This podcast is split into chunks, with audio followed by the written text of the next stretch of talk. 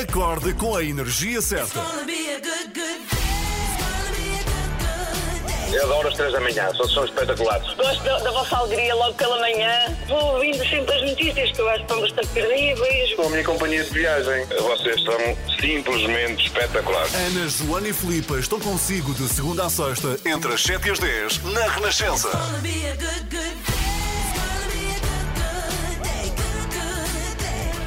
Seja bem-vindo, está uma linda manhã. Por acaso está muito Está bonita mesmo. esta manhã, já com calor, com subida das temperaturas, como tu dizias, Filipa.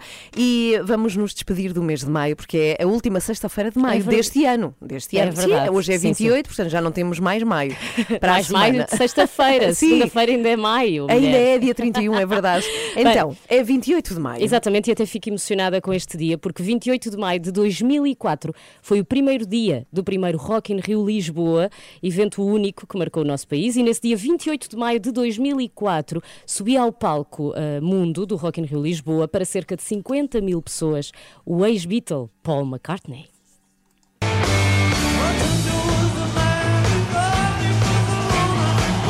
Diretamente dos anos 60, não é? Sim, ele veio numa cápsula.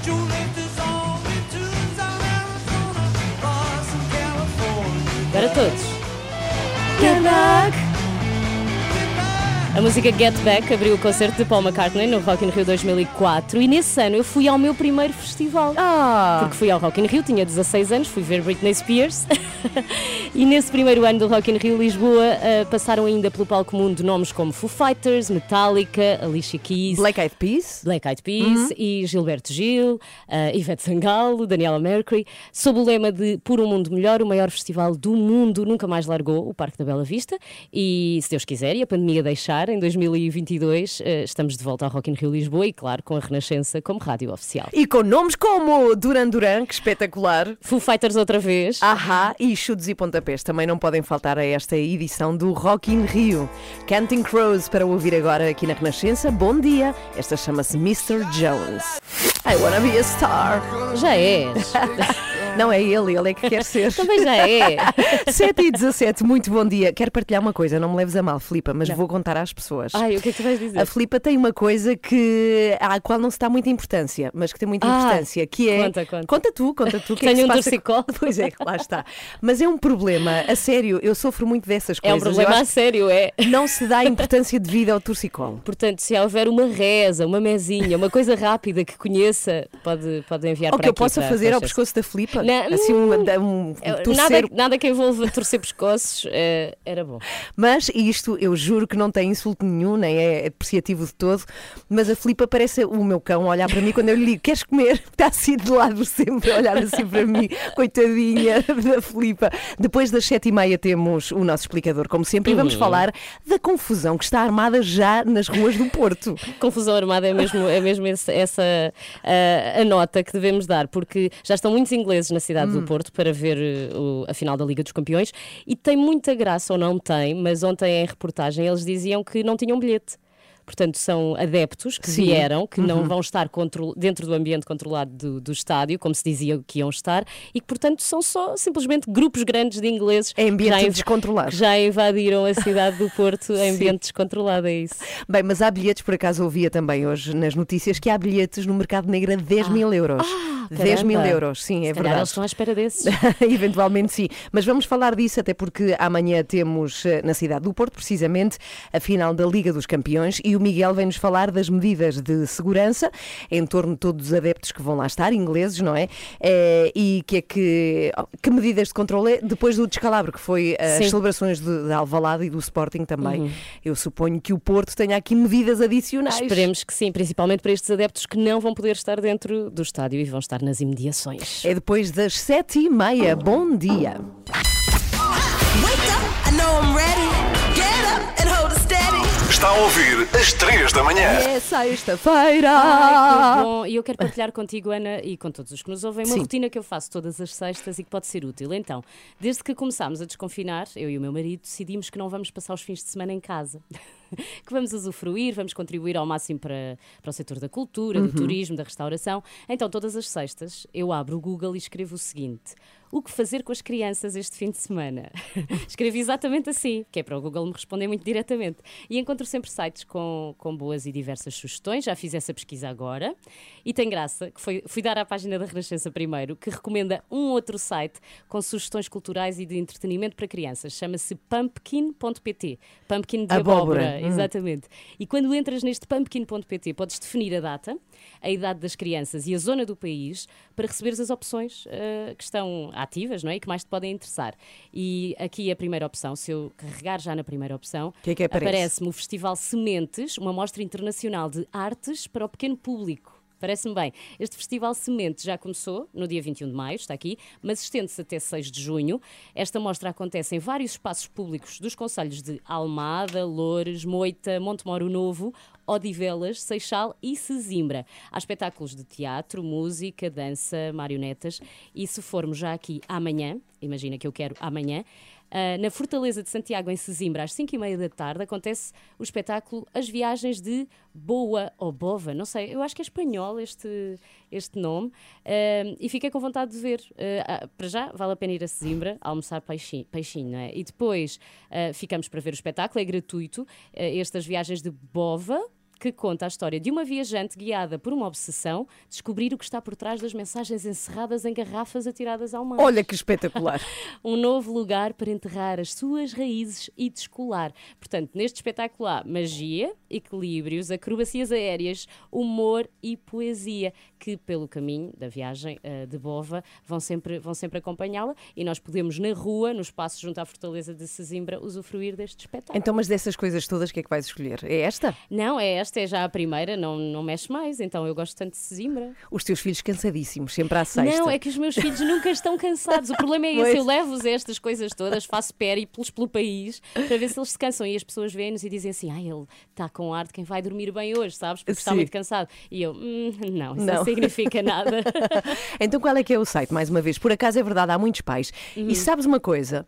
É, na, minha, na minha altura, é, os- pelo menos os meus pais não tinham essa preocupação. Isto é uma coisa muito De nossa. entreter as crianças. Zero, zero. Esta questão de procurar atividades É para verdade. fazer com os filhos é uma coisa muito nova que ganhamos nesta geração e que é muito boa. Acho Por muito acaso são. Uhum. coisas, sim, sim, são coisas boas que fomos ganhando, nós também vamos aprendendo, não é? À medida que as gerações passam. Sim, Por- de- portanto, acho acho muito curioso isso. sim. Tratamos as crianças como eh, crianças, não é? Não são os adultos que nós, os pequenos adultos que arrastamos connosco, não. Sim. São crianças, têm necessidades eh, específicas e próprias. E, portanto, eu acho que vale a pena eh, pesquisar este tipo de coisas e tentar perceber como podemos Uhum. estimulá-los. Então a sugestão é passe pela- pelo site da Renascença, onde encontra o site da Pumpkin, que é abóbora, é muito fácil, encontra Sim. lá todas as sugestões. Joana, Ana e Filipa.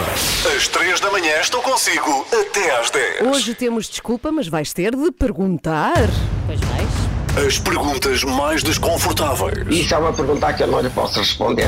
mais inusitadas, Essa é uma grande pergunta. onde os convidados são postos à prova. Isto afinal são perguntas desagradáveis ou são vocês a tentarem encetar uma carreira na revista?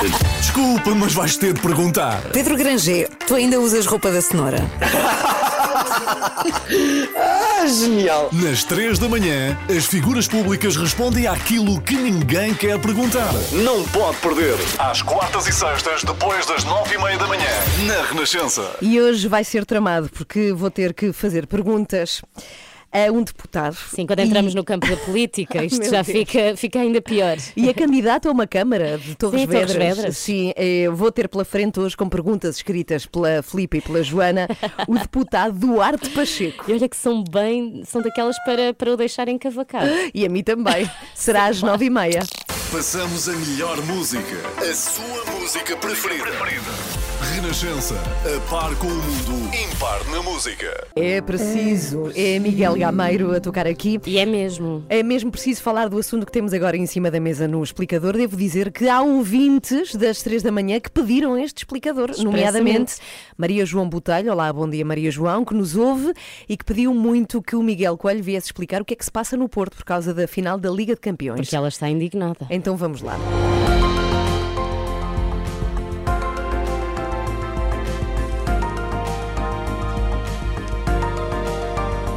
Miguel, que é tão simpático que de facto vai lá. Até que enfim alguém faz justiça.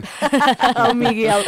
A final da Liga dos Campeões é amanhã no Estádio do Dragão, mas os adeptos britânicos já começaram a chegar à cidade do Porto, como era previsível, e até já se envolveram em confrontos. Com ingleses envolvidos seria sempre um evento de alto risco, mas em contexto de pandemia as preocupações aumentam ainda mais e é é de tudo isso que vamos falar agora no explicador. Miguel, o certo é que a polícia diz que está preparada. Sim, a PSP diz que montou um dispositivo robusto de segurança, foi assim que lhe chamou, e eh, bem precisa porque promete ser de facto um desafio tremendo garantir que tudo corre bem. São esperados mais de 16 mil adeptos ingleses no Porto para a final. Eh, Entre o Manchester City e o Chelsea, como sabemos. Eh, Isto, os adeptos vão ao estádio, porque muitos outros podem ir ao Porto sem terem bilhete, e como se tem visto, eh, muitos de facto já começaram a chegar e têm até circulado livremente pela cidade. Mas, Miguel, o que é que se sabe ao certo da operação, essa operação robusta preparada pela polícia? Pelo menos na conferência de imprensa que deu para anunciar esse sistema de, de segurança que vai estar montado em torno da final, o que a PSP garantiu é que está, por um lado, habituada a este tipo de eventos. Eh, e que, eh, por outro, eh, foi montado um sistema de especial complexidade neste caso, embora não tenha sido revelado o número de elementos policiais que vão estar envolvidos. É um plano no qual a PSP teve a colaboração eh, quer da Federação de Futebol, quer da Câmara do Porto, eh, e que eh, conta com várias valências e reforços, incluindo uma unidade especial e também elementos da Polícia Municipal, e conta também com o apoio que pode ser muito importante da Polícia Britânica, porque pelo menos oito elementos da Metropol- Metropolitan Police de Londres vão estar cá. Eles têm grande experiência no que se refere a lidar com hooligans e, e- por isso esta é uma presença que pode ser muito, muito valiosa. É uma, uma operação que, eh, de qualquer forma, eh, tem em conta um pormenor, é que Portugal é um país livre, as pessoas podem circular sem Sim. restrições Pois. e, portanto, independentemente da eh, vontade de controlar ao máximo os movimentos dos adeptos ingleses, apesar de tudo, eh, há sempre uma latitude que tem de ser mantida. E já agora, Miguel, onde é que a segurança vai ser mais eh, visível nesta operação? Sim, eh, vai ser num triângulo constituído pelo aeroporto, o centro da cidade e o estádio do Dragão. Vai haver grandes condicionamentos no trânsito já a partir de hoje, às 8 da noite e até ao final do jogo. Não vai ser permitida a circulação automóvel junto ao estádio do Dragão, onde vão ser criados três perímetros de, de segurança. Só quem tenha bilhete é que vai poder aceder a essa zona. O estádio, eh, também já sabemos, vai ter apenas um terço de ocupação para os tais 16.500 espectadores, hum, sendo que para isso tem de mostrar igualmente um certificado ou de vacinação ou então um teste negativo à Covid-19. Acho que há aqui uma preocupação também muito grande eh, com quem não tem bilhete. Pois, há claro. sítios para, para ver o jogo, para essas pessoas verem o jogo? Sim, vão ser montadas duas eh, fan zones na Avenida dos Aliados para os adeptos do Chelsea e junto à Alfândega para os do City. Um, Também está previsto controle no acesso e uso dos transportes públicos. Sempre que possível, o metro fica reservado para os do Chelsea. Uh, Está previsto um reforço da oferta para que seja respeitada a lotação de dois terços por causa da pandemia e os autocarros ficarão reservados para os adeptos do City. Um, E a polícia está também a apelar ao respeito e ao cumprimento das regras por parte dos cidadãos, uma vez que o objetivo é criar, de facto, condições de segurança para um evento que se pretende de festa, ou pelo menos que decorra em segurança. Sim, mas a palavra é essa, Miguel. Festa, festa é que não vai faltar. Aliás, como se viu Party, ontem não na é? zona da Ribeira Party, muito alegre. O problema é garantir o cumprimento das regras, na Sim, verdade. as imagens, as imagens de ontem no Porto já, já mostravam isso. eh, os ingleses nas esplanadas, eh, quase todos sem máscara, eh, a beberem álcool, claro, a conviver muito, sem qualquer distanciamento, e essa é uma das grandes preocupações dos especialistas eh, em saúde pública. Já esta manhã ouvimos aqui Ricardo Mexia, que é o presidente da Associação de Médicos de Saúde Pública, dizer que esta final da Champions pode de facto representar um risco acrescido na propagação da Covid-19, não só pelo ajuntamento, eh, como o que já tivemos aqui há, há alguns dias atrás em Lisboa com a, a festa do Sporting, mas eh, muito em especial por causa daquela temida variante indiana do coronavírus, que tem uma presença já muito forte no Reino Unido. Como sabe, as ligações entre o Reino Unido e a Índia são muito próximas eh, e tem havido um crescimento exponencial desta variante indiana eh, entre os britânicos e, portanto, teme-se que eh, por esta via possam ser importados também muitos casos para cá através dos adeptos britânicos. Outro problema que foi levantado, neste caso, pelo presidente da Junta do Centro Histórico do Porto, é a questão dos horários, porque os restaurantes fecham às 10h30 e o jogo pode terminar depois dessa hora. Portanto, Vamos ver se não haverá aqui eh, mais motivos que possam provocar eh, conflitos e incidentes após a partida. Pois lá está, estamos num controle de danos, não é? Porque Sim. tendo espectadores no estádio, não é? Há a possibilidade destas pessoas virem cá para ver o jogo de futebol. Acho que era expectável toda esta confusão. Portanto, a ver se corre pelo menos eh, pelo melhor possível. melhor, o melhor possível. É isso. 15 para as 8. Temos Pedro Stretch para ouvir já a seguir e já vamos avançar com o tema que o nosso pedopsiquiatra especial e particular nos vem falar aqui nesta manhã de sexta-feira. Estamos no final de mais uma semana e, infelizmente, uma das notícias que nos ficam precisamente destes últimos dias é o caso de bullying numa escola que acabou por fazer com que uma criança de 11 anos fosse atropelada. E é desse tema que vamos falar com o Pedro Stretch, de bullying. Como é que podemos ajudar uma vítima e também como é que se identifica um agressor, que isto é também uma questão importante. E até como é que identificas a vítima, porque muitas vezes não nos apercebemos que aquela criança está a sofrer de bullying. E quanto é que os pais se podem meter numa situação Exato. destas? Os pais de ambos. Isto é muito complexo. Tudo isto para conversar com o Pedro Stretch já a seguir, aqui na Renascença. Bom dia.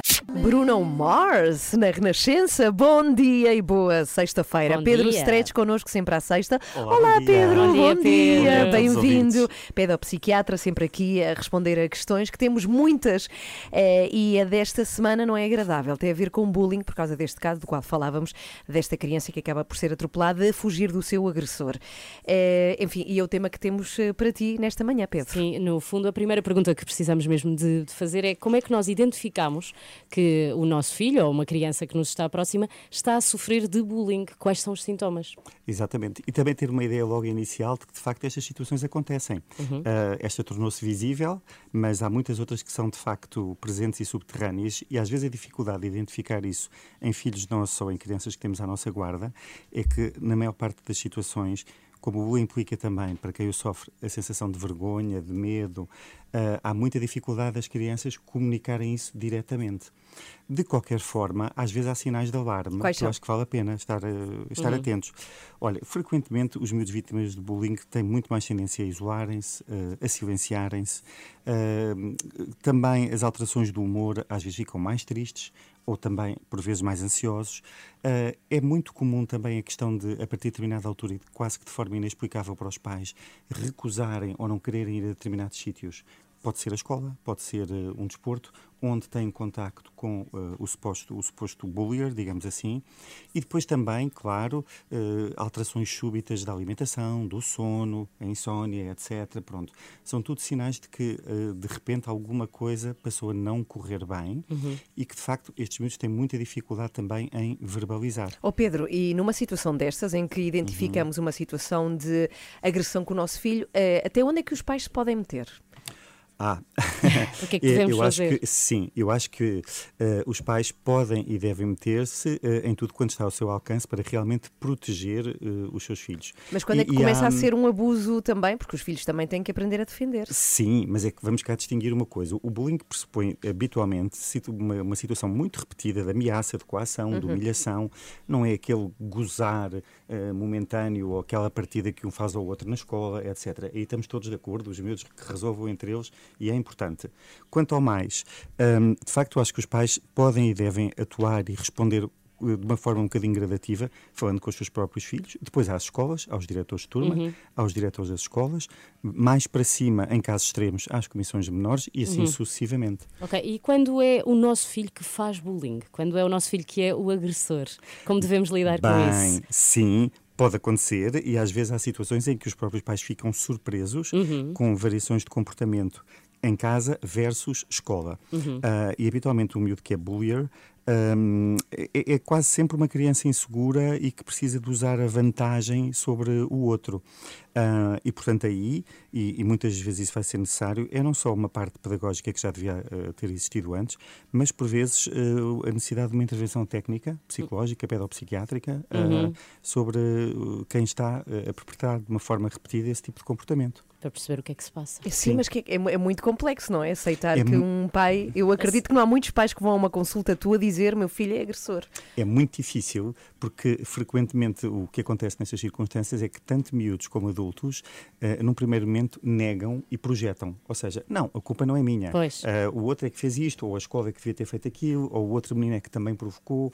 Isso é uma reação de facto muito natural, mas às vezes há factos com que os pais são realmente confrontados, como neste que vimos agora, fora. Uhum. Ah, há imagens, por exemplo, às vezes há cartas e às vezes já agora uma outra situação que acontece imenso, imenso hoje em dia e que escapa muito aos pais é o que nós já chamamos de ciberbullying. É tudo quanto aparece através Ah, de mensagens de telemóvel, redes Uhum. sociais, etc., que é poderosíssimo sobre os miúdos. É muito ampliado tudo, não Muito é? ampliado, Sim. sim. Apanhas muitas situações Muitas, dessas, Pedro? Muitas, Sim. cada vez mais, hum, e, que são, e que são questões a que também os pais têm muita dificuldade de acesso, Uhum. porque faz parte de um mundo também muito fechado do, eh, das Mas crianças eu e aí, dos adolescentes. sabes que eu, que eu defendo, não temos tempo para falar disso agora, mas adorava debater este tema contigo, Sim. talvez para a semana. Então, Que tem a ver dois. com eh, termos facilidade, por exemplo, eu, meu filho tem 11 anos, Uhum. continuo a ir ao telefone dele ver as mensagens do WhatsApp e não Ah, tenho sim. vergonha nenhuma de o fazer, Ok. de controlar o que é que E se ele também não se sente mal por isso? Eh, não Por tem enquanto, se hipótese. calhar, não. não tem hipótese. Eles podiam sentir E a minha que questão é até não onde é que os pais também podem invadir a privacidade dos filhos e até que idade? Mas não, não temos tempo sim, agora para falar Fica disso. para a próxima, mas é um tema que está aqui prometido. Fica a pergunta no ar. Tá Já bem. sabemos na próxima sexta, à continuação. Pedro Stretch sempre à sexta aqui nas três da manhã. Adeus, Pedro, boa semana. Às três da manhã, mantenha-no a par com o mundo no caminho para o trabalho. Como se fosse café para os seus ouvidos. Na Renascença, entre as 7 e as 10. Não temos extremamente desagradável até à próxima quarta-feira, porque Temos Joana extremamente Marques. agradável. É isso, Joana Marques está de férias. Hum. Portanto, vamos aproveitar para que este espaço seja, lá está, um pouco mais agradável. E por isso, já a seguir, vamos ter um artista muito agradável.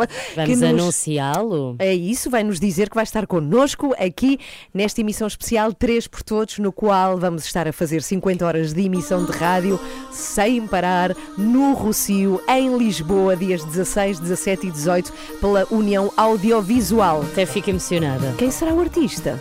Vai estar, ele Eu já sei. Sim, ele já sei. E lançou o seu primeiro disco ano passado. 8 e um quarto, muito bom dia. Hoje temos uma edição de extremamente agradável. Se ligou o rádio agora, não estranhe e não desligue. É o momento em que anunciamos que temos um, um artista espetacular que se vai juntar a nós a este projeto que temos entre mãos, Uhum, que se sim. chama eh, Três por Todos e que vai mesmo acontecer dias 16, 17 e 18 de junho, uma maratona de rádio de 50 horas. Eu acho que as pessoas ainda não perceberam a dimensão do que vai acontecer Eu também na ainda não, sabes, Ana? Eu ainda estou em negação, eu acho, precisamente porque não vou dormir.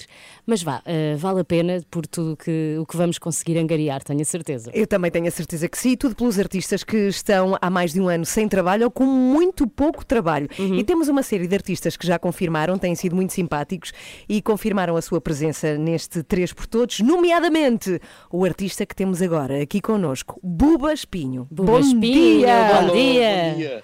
Estamos, Bom dia. bom dia, bom dia, bom dia. Estamos muito felizes por teres aceito estar connosco no 3 por Todos. Porquê que aceitaste já agora? Ah, pá, obrigadíssimo antes de mais pelo convite. Bom dia a toda a gente que, que- que nos ouve. Ah, é um orgulho or- enorme poder eh, voltar a esta dinâmica de, de, de poder cantar, de poder estar com, com os colegas, com, com os técnicos.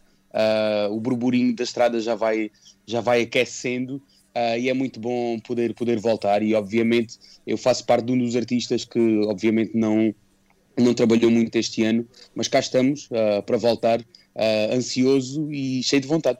Buba, tu lançaste o teu disco precisamente no ano da pandemia, não foi? O ano passado. Exatamente. Chegaste a dar Corajoso. concertos, é verdade, corajoso. Sim, fizemos, fizemos algumas coisas. Fizemos o Lisboa ao palco, ah, Uhum. fiz o Santa Casa, o Santa Casa Alfama também. Não era aquilo que, que mais queria para, para a última fase de, da, da edi- da edição do álbum, não é? que é, que é passá-lo para a estrada e apresentá-lo às pessoas, que é aquilo que mais queremos. Mas, mas este ano vamos, vamos fazê-lo agora também no verão. Já temos uma, uma data de concertos marcados. Ah, e pronto, é isso mesmo. Uhum. Olha, eu já agora pergunto, lançaste este disco, como contas, num ano tão complexo e tão particular, e isso fez-te ficar com vontade de fazer músicas novas ou de insistir nesse disco? Eu acho que para um artista esta mudança assim de repente de, eh, de atualidade também faz-nos às vezes querer fazer coisas novas, ou não? Sim, foi, foi- são. acho que nós, nós estamos sempre em, em moods. Ah, portanto, quando, quando alguma coisa vem cá para fora, ah, nós já andamos com essas, com essas canções ah, já há algum tempo e agora tem sido muito estranho porque eu, eu editei um álbum as canções todas que, que eu queria apresentar às pessoas, ah, já, como é óbvio, já estavam a ficar na minha cabeça um bocado já esquecidas, mas pronto, lá está, eu também já estou a pensar no segundo álbum e então é aqui um misto um bocado estranho, porque ainda estou com as canções do, do álbum que editei, ainda não apresentei, mas ao mesmo tempo é. também já estou com canções para um novo álbum que, que sairá daqui a, a um ano, talvez, ainda não sei muito bem. E pode ser que até mas- nos mostres algo de novo quando passares por lá no estúdio, no Recio. Sim, claro que sim. Olha, pode- fica já o desafio, fica já o desafio. E o que é que achas disto de estarmos a apoiar a União Audiovisual e a apoiar todos os artistas que. Artistas e não só, não é? Técnicos e to- todas as pessoas que trabalham para o artista. Hum, achas que, que faz sentido neste momento? é, é fantástico da, da vossa parte ah, saber que, que o mundo artístico não está sozinho, que a rádio está com, com, a, com a música. E é isto, para mim a música é, é- não é só a guitarra ou a voz, é tudo o que envolve. ah, e é bom saber que, que, que a Rádio Renascença, que a Rádio Renascença está connosco, ah, está com, com os técnicos, está com os roadies, está com os road managers. Isso é fantástico da vossa parte. Eu, ah, obviamente, quando me foi feito o convite, não, nem sequer hesitei ah, e aceitei de momento o convite para estar convosco no, no Rocio, obviamente. Olha que espetacular, dias 16, 17 e 18, esta emissão, três por todos para a União Audiovisual. E nós vamos ouvir uma música tua, Buba, eh, Espinho, que tens que mudar urgentemente de, de nome. Eh, Então? Chama-se Roubei-te um beijo, mas tem que passar para Roubei-te um beijo depois de fazer um A do- teste PCR. Ou, ou então roubei-te um beijo a dois metros de distância. Exato. Obrigada, Buba, obrigada por teres Obrigado, aceito e esperamos por ti no 3. Beijinho. Beijinho, beijinho. Obrigada. Três por todos, que super artista, tão querido. Buba Espinho, connosco, três por todos. Dias 16, 17, 18, 50 horas de rádio sem parar. Não sei se as pessoas perceberam que as pessoas que vão fazer esta emissão de rádio são sempre as mesmas. São sempre as mesmas, mas co- acompanhadas por artistas que vão lá passar. Então cá está, Buba Espinho. Roubei-te um beijo, Buba Espinho, connosco. Mais uma vez, quero lembrar que se junta à festa do Três por Todos, esta emissão especial que acontece no Rocio, Lisboa, em direto, sem parar, pelos artistas todos. Também vai poder ajudar e fazer parte desta iniciativa. Depois vamos explicando como. Buba Espinho é um dos artistas confirmados que vai atuar, portanto, vai poder vê-lo ao vivo nesta emissão especial. Ah, pensava que ias Não, dizer eu ia dizer, convém relembrar que os artistas passam lá, mas não é só para nos dar um oi, é mesmo para atuar e para que você também possa ouvir isso tudo em direto. 8h25, muito bom dia. Depois das 8h30 vamos falar da Amnistia Internacional. São já 60 anos de Amnistia Internacional. Estamos a falar de uma eh, causa com 10 milhões de pessoas. Estão aqui eh, a fazer parte desta causa e da Amnistia Internacional. E já agora dizer que eles vieram aqui à rádio visitar-nos para nos trazer uma vela. Que Ah, é mas um... eu ainda não vi a vela. Eu já vou abrir a Já caixinha. É uma simbologia de manter a vela acesa, Uhum. não é? Esta simbologia da Amnistia Internacional. E já a seguir temos aqui o Miguel Coelho que nos vem explicar. Afinal de contas, nós todos sabemos que existe a Amnistia Internacional. Mas, Mas, o que é que eles fazem? o que é que eles fazem, qual é que foi a origem e qual a importância no mundo atual e, sobretudo, depois desta pandemia que também agravou Sim. muitas situações. Sim, são muitas mais as causas a precisar de apoio e de luta, não é? Então é para ouvir depois das notícias das 8h30 aqui na Renascença. Bom dia. A sua música preferida. As histórias que contam. A informação que precisa. Está tudo aqui na Renascença. Na Renascença. A par com o mundo. Impar na música. São 60 anos de amnistia internacional, sempre em defesa dos direitos humanos, e nunca podemos esquecer do caminho duro que esta organização tem vindo a ter pela frente e que há direitos que nós assumimos como, enfim, coisas comuns, mas que de facto têm sido uma luta da Amnistia Internacional e por isso não podemos deixar escapar esta data, da qual vamos falar já a seguir com Miguel Coelho, até porque temos aí uma campanha que se chama Uma Vela que Nunca Se Apaga, uma vela que recebemos aqui Nós já precisamente temos, hoje. é verdade. É uma vela amarela, não é? A cor da Amnistia Internacional e que vai ter que ser acesa para dar força precisamente à causa da Amnistia Internacional. Para que a chama nunca se apague. É isso! Vamos falar da Amnistia já já a seguir com Miguel Coelho e perceber o que é que a Amnistia anda a fazer nestes 60 anos. Esqueci e não esquecemos a Amnistia Internacional. Porque há uma data redonda que não podemos deixar escapar, até porque tem a ver com uma das mais reconhecidas organizações de defesa dos direitos humanos, a Amnistia Internacional, que Miguel faz hoje 60 anos. Sim, uma organização não governamental que eh, está hoje presente em quase todos os países do mundo e, curiosamente, o nascimento da Amnistia está intimamente ligado a Portugal, porque em 1961 a Amnistia foi fundada por um advogado britânico, Peter Benenson, inspirado num caso que eh, é aqui recordado por Pedro Neto, que é executivo da organização no nosso país. à, à ideia de dois estudantes que estavam a brindar à liberdade eh, e, e que foram presos por causa disso, isto no tempo da ditadura do, do Estado Novo. Infelizmente, nós hoje não conseguimos já provar que é verdadeira ou que não, portanto, já passou ao campo do, do mito. Eh, e eu vou ouvindo algumas histórias, já ouvi que eram estudantes de Coimbra, já ouvi pormenores até de que foram condenados a sete anos de prisão. Seja como for, é é desta forma que eh, se inicia o foco da ação da amnistia, com um apelo à libertação de todos os que são detidos por exercerem a sua liberdade de expressão, o que nos dias de hoje continua a fazer sentido. Aliás, no mundo e em Portugal eh, tem crescido até o extremismo e o discurso de ódio, como Mas sabemos. Estamos a falar de 60 anos de história e sabemos que a luta pelos direitos humanos, infelizmente, nunca para, não é? Que outras preocupações, Miguel, é que a amnistia tem tido com o passar dos anos? Sim, são, são questões eh, em geral relacionadas com a discriminação, a discriminação de, de todo o tipo, discriminação racial, eh, até discriminação que tem por base a pobreza. Eh, O combate à pobreza é, aliás, eh, considerado o maior desafio no que toca a Portugal, na ótica da amnistia, porque são muitos os portugueses que se deparam, ainda hoje, como também infelizmente sabemos, com dificuldades no acesso à habitação, educação, alimentação ou saúde. A pobreza é muitas vezes ainda em Portugal uma barreira que é esmagadora para as pessoas usufruírem dos direitos humanos e muitas vezes é uma discriminação que se soma a mais coisas Eh, e, e é uma multidiscriminação. Uma mulher pobre eh, que vive no meio rural s- tem aqui camadas sobre a sua vida muito esmagadoras e importantes e é preciso trabalharmos para maior equidade e maior justiça social. A pobreza como discriminação, que é eh, uma acessão que normalmente não lhe associamos. Eh, Certo é que também têm sido muitas as vitórias levadas a cabo pela Amnistia Internacional, por exemplo, na evolução alcançada eh, ao nível da abolição da pena de Uhum. morte, porque desde que a Amnistia começou a trabalhar neste tema, mais de metade dos países que tinham pena de morte, entretanto, deixaram de ter. Mas já agora, Miguel, quais são os principais desafios que esta organização ainda enfrenta no que toca a direitos humanos? Uh, são grandes desafios, sobretudo relacionados com as desigualdades em diferentes países. Desigualdades uh, não só a nível económico, como social e cultural, porque uh, há de facto realidades muito diferentes, evoluções a ritmos muito variados, quer entre países, quer dentro dos próprios países. Porque, uh, como sabemos, inclusive é pelo exemplo aqui em Portugal, há regiões que têm um favorecimento muito diferente daquilo que se verifica no atraso uh, registado por outras regiões, e são dificuldades que a pandemia veio exacerbar e eh, colocar eh, a descoberto muitos dos desafios que já existiam eh, no campo dos direitos humanos e também, uma vez mais, falando aqui no nosso exemplo, por exemplo, também a situação dos migrantes, não é? Que tivemos Uhum. Aqui ao alta atualidade nos últimos tempos, em Odmira.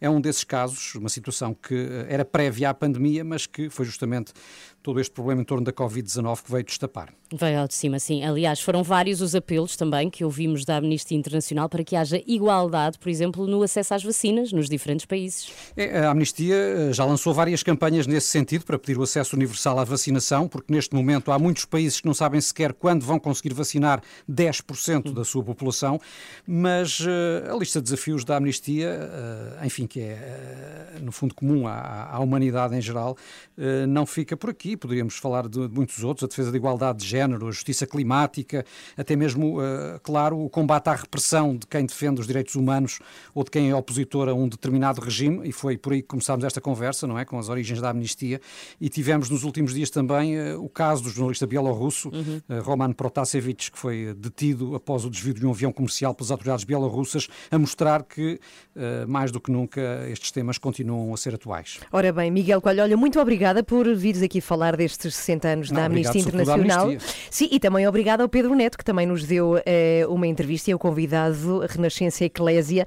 eh, do programa que vai para o ar no domingo. O Pedro Neto, que é diretor executivo da Amnistia Internacional. E obrigada também das três da manhã eh, à Amnistia Internacional, que nos vem entregar uma vela, uma vela que tem vindo a ser entregue a algumas personalidades portuguesas e que eh, tem o intuito de lançar esta campanha precisamente hoje, uma vela que nunca se apaga. Portanto, Uhum. o desafio é acender essa vela, que de facto nunca se apaga. É daquelas velas que mesmo É que tentes apagar, ela volta a acender.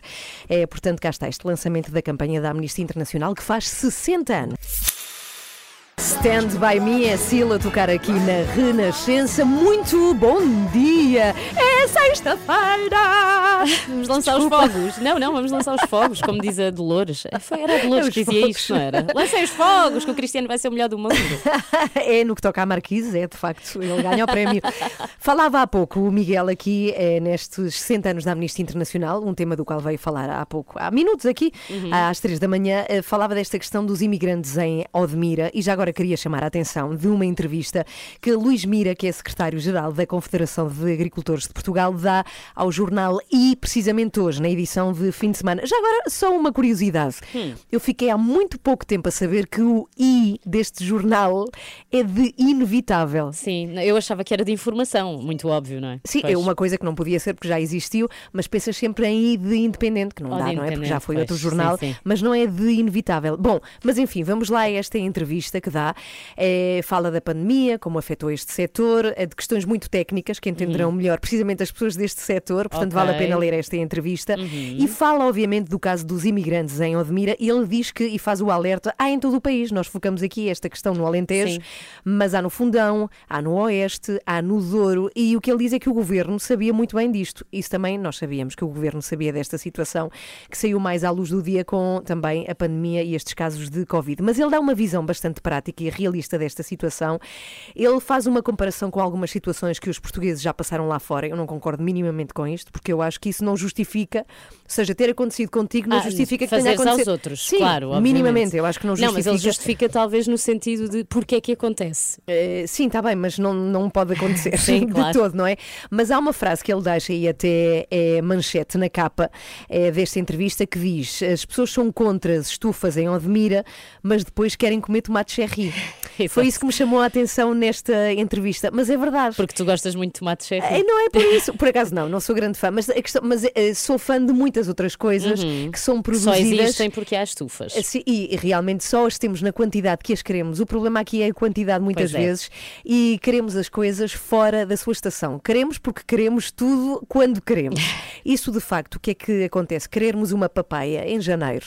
Nem sequer somos o país das papaias. Não e muito menos nunca. nessa altura, não é? Nessa altura, isso de facto eh, provoca esgotamento da terra, provoca uma hiperpoluição no transporte e também tem a ver com o nosso modo de consumo excessivo, eh, estas quantidades de mentes a toda a hora, este esgotamento de terras. Por exemplo, querermos óleo de coco a toda a hora, que é uma Sim, coisa que não é abacates. natural, ou abacates, agrava a exploração maníaca de ecossistemas e também esta exploração excessiva de trabalhadores. Portanto, isto é uma questão a ter em conta. É uma frase que eu acho que hum, merece aqui a, a pena pensarmos. Uhum. Eh, e só para terminar, ele adiciona uma informação eh, não é assim tão relevante, mas que é muito curiosa. Ele diz é? também a relva do Real Madrid é feita em Odmira. Olha, não fazia Ah! ideia, mas é uma curiosidade. É uma curiosidade. também. Não fazia será- ideia. Mas será que é feita. eh, Não sei, não sei se é feita e Como mandada é que em é caixas. feita? Não Exato, eu ideia. estava a pensar nisso. Mas pronto, também é Em aqui uma- quadradinhos. Uma, informação adicional que ele deixa nesta entrevista, a entrevista a Luís Mira, que vale a pena ler. Uhum. É secretário-geral da Confederação de Agricultores de Portugal. Está no jornal I,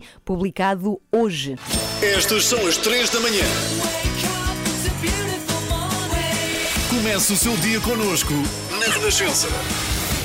Faltam alguns meses, mas isto passa tão rápido que vai ser já. É 3 de dezembro, concerto de André Rie.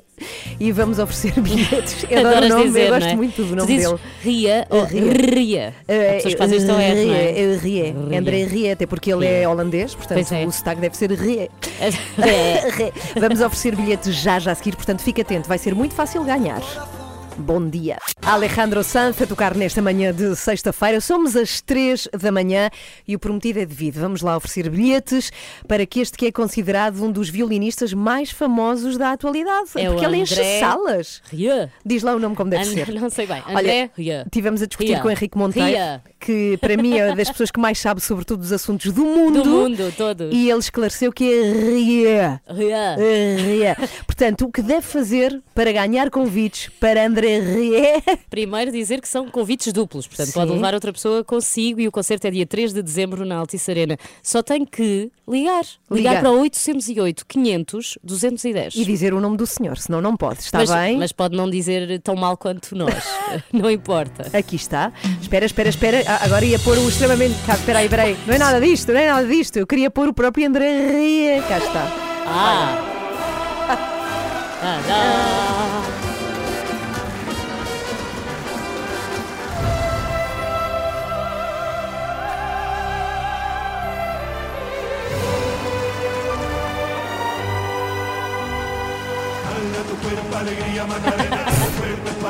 Vai a todas, vai a todas. Verdade.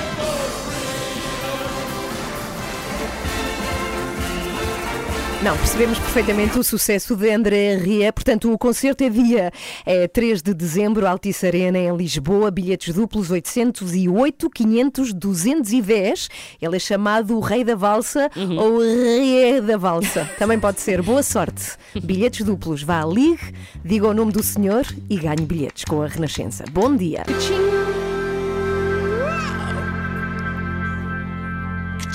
Hoje é sexta-feira, dia de desculpa, mas vais ter de perguntar, sendo que vou ter que. A Joana está de férias, mas deixou Sim. perguntas. Ah. E eh, tu e a Joana eh, deixaram perguntas para eu fazer já a seguir, depois das nove e meia, a Duarte Pacheco.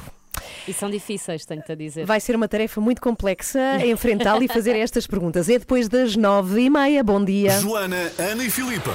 Às três da manhã estou consigo até às 10. Sempre com o Miguel Coelho também, connosco, e à segunda e sexta com o Henrique Monteiro para o habitual comentário. Olá, Henrique, bom dia. Bom dia. Bem-vindo. Vamos falar da final da Liga dos Campeões. Não sei se tens alguma equipa que preferias que ganhasse. Não. O City ou o Chelsea? Não? Não. Então vamos lá falar disso. Sim, não- nós não queremos propriamente a tática por parte do, do Henrique, nem, nem prognósticos. Não, não, prognósticos só no fim do o jogo. que queríamos mesmo saber era o que pensa sobre eh, o que este evento pode representar a vários níveis, incluindo em termos de saúde pública. Terá sido avisado eh, Portugal receber esta final com todos os riscos que implica? Quer dizer, na, na primeira fase, quando se disse que os ingleses chegavam numa bolha, não tinham contactos, saíam numa bolha e não sei o quê, pareceu-me eh, até eh, avisado. Mas mais parece que, a avisado. bolha prometida pelo Pois. governo rebentou. E também nessa fase, recordo, punha-se a hipótese de haver público nos Jogos Portugueses na última jornada, o que era um bocado errado, porque só alguns clubes é que beneficiavam disso, mas Hum. no final da taça, quer em Campo Neutro, em Coimbra, entre, e entre o Benfica e o Braga. Também já é podemos não falar disso, exatamente. Mas eh, não há bolha. eh, Não há bolha, Isto não passa de alguma impreparação, uma- enfim, uma dose de, de amadorismo na preparação do, do, do que se vai passar. Eu penso que sim, embora a Secretária de Estado tenha dito que as circunstâncias mudaram, porque agora os voos são livres e, e tudo isso, eu penso que podia ter havido muito mais controle de quem vem e de quem não vem. Eh, não- Há aqui fatores que são, obviamente, fatores de risco. Há- para além do- do- dos fatores do liganismo. Sim, com os ingleses é sempre, não é? Mas neste caso, Não é o sempre. O, pandémico- o liganismo acabou no, no Reino Unido porque a, a polícia foi muito dura. Mas o e gosto, o gosto pela ser- festa eh, prossegue. Certo. E vezes ontem já houve ali uma sobretudo, tem- escaramuça. é, tem ontem já houve uma escaramuça, pois. Mas eu acho que o que não é avisado é deixar, até por causa da variante indiana, como, como já Claro. foi dito, e, e tudo isso, é deixar uma multidão à solta no Porto. depois de, de- de se fazer a crítica aos com alguma justiça, aliás, a crítica aos festejos do Sporting. Quer dizer, se um clube que, que ganha o, o campeonato nacional e que, e que são portugueses faz aquela festa toda, vocês imaginem o clube que ganhar a Liga dos Campeões, seja o Man- o Manchester, seja o Chelsea. E que- quer dizer, naturalmente vão, vai, vão existir excessos, vão, vão existir. eh, Mas pelo menos ao nível da segurança, o, o que se passou com os festejos do Sporting pode, pode ser um exemplo aprendido ou não? Pode e deve, aliás, ao nível da segurança pode e deve. Só que o, o- o grau de comunicação entre a polícia portuguesa e o adepto do Sporting, penso eu que é bastante superior à que tem com o adepto do Chelsea ou de Manchester, porque não, não basta dizer não, não, não, stop, stop, stop, quer dizer, é preciso mais do que isso. É evidente que eles têm, vamos ver qual é o apoio que, dá- que dão os, os peritos da polícia inglesa que vieram, de qualquer forma, eu acho que eh, em teoria não é mau Portugal ter uma, uma final da, da Champions, isso nunca é mau. O- o- era para ser a Turquia e não, e, não, e não pôde ser por razões sanitárias. Agora, eh, eu acho que isto está tudo muito mal preparado, ou está preparado em cima do joelho, porque cada dia nós vemos que aquilo que era programado como uma coisa muito controlada se está a descontrolar. Quer dizer, a- a- alguém picou a bolha e a bolha está a se esvaziar completamente. E voltando só para terminar à questão da discriminação dos, dos portugueses, continuam impedidos de assistir a, a jogos, não só de futebol, mas de outras modalidades.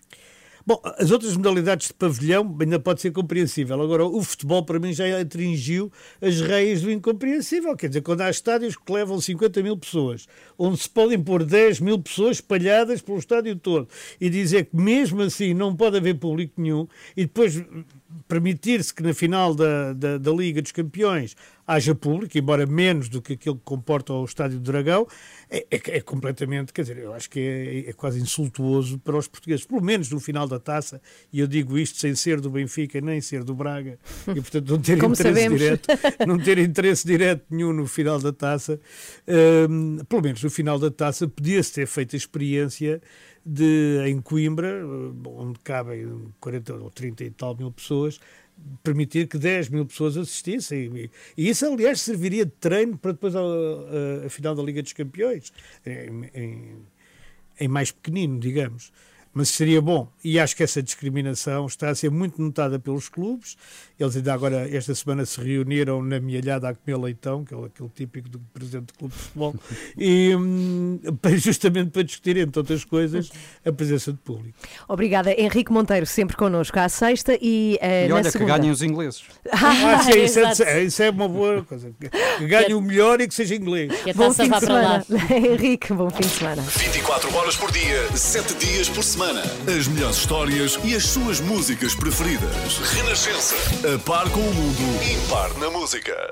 Muito bom dia, queríamos dizer que já não há bilhetes para André Rie, que voaram. Voaram literalmente daqui para fora. E que os ouvintes foram espetaculares e exímios a dizer o nome André Rie. Melhor do que nós. Muito melhor do que nós. O concerto é no dia 3 de dezembro, Altice Arena, em Lisboa, com o apoio da Renascença. É o rei da valsa regressar a Portugal depois de 13 concertos esgotados na Altice Arena. Meu Deus, e agora esgotámos também os nossos bilhetes, mas obrigada, já temos então cinco bilhetes duplos entregues a todos os ouvintes que participaram e os primeiros a ligar. Mas obrigada a todos, Obrigada! mesmo quem não ganhou. Quando e como quiser. No Facebook, no Instagram, no Twitter. A Renascença está sempre consigo.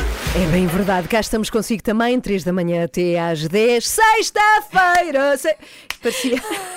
Eu já não sei como é que é de lançar os foguetes. Espera aí, espera aí. Bem, temos já a seguir o Desculpa, mas vais ter de perguntar. É a minha vez de fazer perguntas. É é que quanto mais séria e credível a pessoa, mais difícil Mais isto difícil. é. É um Fica ti, deputado. pois. é um deputado e é também candidato a uma Câmara. Câmara de Torres Vedras. Ele é Uhum. Eduardo Pacheco. Ainda não disseste outra característica muito importante. Que é, foi capa Foi capa da Men's da Health. Men's Health, Uhum. exatamente. Agora, eh, ele vai estar aqui para enfrentar as perguntas que a Filipa e a Joana fizeram para eh, eu, de facto, questionar Eduardo Pacheco. Já a seguir, no Desculpa, mas vais ter de perguntar. Desculpa, mas vais ter de perguntar. Ai, não, não, não quero.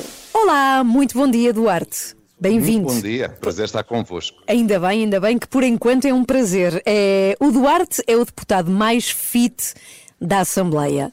Queremos saber eh, quem é que está em pior forma, na sua opinião. Eh, sabe que eu não costumo olhar para os colegas nessa perspectiva, portanto não, não consigo dar uma resposta. Eh, Duarte, quanto é que ganhou para fazer a capa da Men's Health? Infelizmente, nada. Um bom corpo, não é? Ao menos isso. Não, não, não, não, não, não, não, não, porque já, uh, já estava assim antes de, de receber o convite para a capa. Tendo em conta o seu look, Duarte, podemos esperar vê-lo um dia no Big Brother? Não. Qual é o deputado que tem mais inveja dos seus abdominais? Ah, quer dizer, isso não é a mim que tem que fazer a pergunta, tem que se fazer é aos outros. Então, mas não há nenhum que se meta assim mais consigo. É, esses abdominais. Não, não. Duarte é candidato à Câmara Municipal de Torres Vedras. Se vencer no Carnaval, vai vestido de quê? Eh, no Carnaval em Torres, eh, o traje tradicional masculino é de matrafona. E vai vestir-se de matrafona? Eh, não é uma coisa que não é uma coisa que eu tenha essa ambição, mas eh, quem está na política às vezes tem que fazer coisas que, que não estavam previstas. Não acha que pode ser levado menos a sério por aparecer tantas vezes em tronco nu ou camisola de alças? Eh, Quer dizer, são. eh, uma atividades que as pessoas fazem fora da, da sua vida política. Eh, eu podia ir caçar, eu podia ir pescar. Ok, gosto de ir ao ginásio. Muito bem, esta é a última pergunta, eh, já só falta uma. E eu Ah, sou- estou a vê-la agora. Esta é aquela que eu só vejo no momento. Qual é a sensação de ter sido escolhido pela mesma pessoa que escolheu Susana Garcia para a Amadora?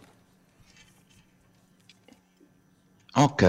eh, cada um tem as suas competências de acordo com o eleitorado a que nos destinamos. E, e- e de certo que o Dr. Rui Rio pensou que, depois de um trabalho feito de uma vida eh, na área oeste, eh, eu estava em condições de poder lutar pela Câmara de Torres Vedras e foi essa a opção. Ok, muito bem. Não custou nada, muito obrigada. Muito, muito. Oh, isto, isto foi um passeio. ainda bem, ainda bem. Muito obrigado. Por acaso foi muito simpático o Duarte Pacheco, que quase, quase, quase se comprometeu aqui na Renascença a ir vestido de matrafona se ganhar Quase, quase. A, a Câmara de Torres Vedras. Bem, eh, Vamos nos lembrar disso quando for carnaval. mas eu vou ter que partilhar. Partilha. A Filipa está a tentar fazer rádio com um pedação de bola de Berlim. Desculpa, juro Já celebrar. Estou a comer bola de Berlim, ainda não são 10 da manhã. É que há um artista muito simpático, chama-se Beato, e Uhum. decidiu oferecer-nos aqui a todos na rádio eh, bolas de Berlim, Sim, até para. ele sabia como me conquistar, no fundo, E Beato, conquistou, obrigada. E conquistou, e está boa, ou não? Está ótima. É o que vai acontecer Tem na praia. creme ótimo. Neste fim de semana vai ser a loucura no que toca a bolas de creme, até porque as temperaturas sobem. Já lhe contamos como é que vai estar o tempo hoje e no fim de semana. Os Supertramp tocam aqui na Renascença de Logical Song. Bom dia. À partida pode parecer nada lógico estar 50 horas sem dormir, mas na verdade tem toda a lógica, porque vamos fazer o esforço pela união audiovisual numa emissão. Bem, quando falamos especial, a palavra especial às vezes é banalizada. Dizemos Sim. especial por tudo. Há uma convidada especial. Mas aqui é mesmo. Mas aqui é mesmo que eu acho que a palavra se aplica nesta emissão, porque são 50 horas sem parar de rádio, com convidados e uma rádio a sério a qualquer hora do dia e da madrugada. Vamos ter artistas a tocar ao vivo Uhum. numa emissão que acontece num estúdio. E vamos ter outros convidados, não propriamente artistas, não é? Pessoas que vão passar por lá e vão dar o seu apoio, o seu contributo à União Audiovisual, porque no fundo vamos todos querer que toda a gente se mobilize para esta causa. Sim, a ideia foi mesmo, nós juntamos e pensamos como é que podemos ajudar todos estes artistas que há tanto tempo não trabalham e falamos Uhum. aqui de situações muito dramáticas que até Uhum. contamos aqui na Renascença. Por exemplo, lembro-me de há uns meses termos entrevistado uma mulher que trabalha no guarda-roupa peças de teatro. não trabalhava há um ano. Não tinha dinheiro para pagar a luz. E estas Uhum. coisas estão a acontecer muito, mu- em muitos setores, obviamente, tínhamos que escolher um e foi este o visado. Portanto, é dias 16, 17, 18 de junho no Rocio, em Lisboa, às 3 da manhã, em 50 horas de emissão de rádio, sem parar, sem dormir. Que loucura! Joana, Ana e Filipa. Às três da manhã estou consigo até às 10. Vamos embora, terminamos uma Vamos semana na lá. qual se falou imenso de um assunto vital, deles? muito importante, a Marquise de Cristiano Ronaldo. Marcou a semana. Foi, foi, Não sim, foi? marcou e também deve ter marcado a dele, coitado, que agora está ali com uma dor de cabeça só porque andam a dizer que aquilo não é legal. Como é que será a gestão de condomínio num prédio com Cristiano Ronaldo? E não só. É bem, será está loucos. que, eh, enfim, como em todos os outros edifícios do mundo, Cristiano Ronaldo chega a vez de ser ele o responsável pelo condomínio? Ir, ir às assembleias Claro. e reclamar dos E- vizinhos, e não é? deixar papéis, elevador em reparação. Faz favor, ir de escadas. Não se esqueçam de pagar o condomínio ao fim do mês, faz favor. Bem, vamos embora. Hoje foi assim. É sexta-feira! Vamos lançar os fogos. Não, não, vamos lançar os fogos, como diz a Dolores. Foi- Era a Dolores que dizia isto, não era? Lancem os fogos, que o Cristiano vai ser o melhor do mundo. Quero partilhar uma coisa, não me leves a mal, Filipa, mas vou contar às pessoas. Ai, o que é que tu vais dizer? A Filipa tem uma coisa que à qual não se dá muita importância. Tem O que se um passa- torcicolo. Pois é, lá está. Mas é um problema, a sério, eu sofro muito dessas É um coisas. problema eu a acho- sério, é. Mas isto, eu juro que não tem insulto nenhum, mas a Filipa parece o meu cão a olhar para mim quando eu lhe digo: Queres comer? Está assim de lado sempre, a olhar assim para mim, coitadinha da Filipa. Falta cada vez menos, 16, 17, 18 de junho, a ação 3 por Todos, na qual locutoras de rádio vão estar a fazer uma emissão de 50 horas sem parar, sem, Sem dormir, dormir. sem comer. Ah, não, comer vamos. Então. Mas não podemos sair, nem ninguém pode entrar no nosso estúdio. Já Olha, estou a destruir o estúdio, tal é. ela fica muito irritada. Hoje temos uma edição de extremamente agradável. É o momento em que anunciamos que temos um, um artista espetacular que se vai juntar a nós, Buba Espinho. Buba bom Espinho, dia! bom dia! O que é que achas disto de estarmos a apoiar a União Audiovisual e a apoiar todos os artistas? É fantástico da vossa parte saber que o mundo artístico não está sozinho, que a rádio está com a música. Para mim, a música é, é- não é só a guitarra ou a voz, é tudo o que envolve e é bom saber que a Rádio Renascença está connosco. Nós vamos ouvir uma música tua que tens que mudar urgentemente de nome. Eh, Então? Chama-se Roubei-te um beijo, mas tem que passar para Roubei-te um beijo depois de fazer um A do- teste PCR. Ou, ou então roubei-te um beijo a dois metros de distância. Exato. Obrigada, Buba. Acorde com a Ana, Joana e Filipe, às 3 da manhã, na Renascença. Bom fim de semana. Beijinhos. Beijinhos. Até segunda.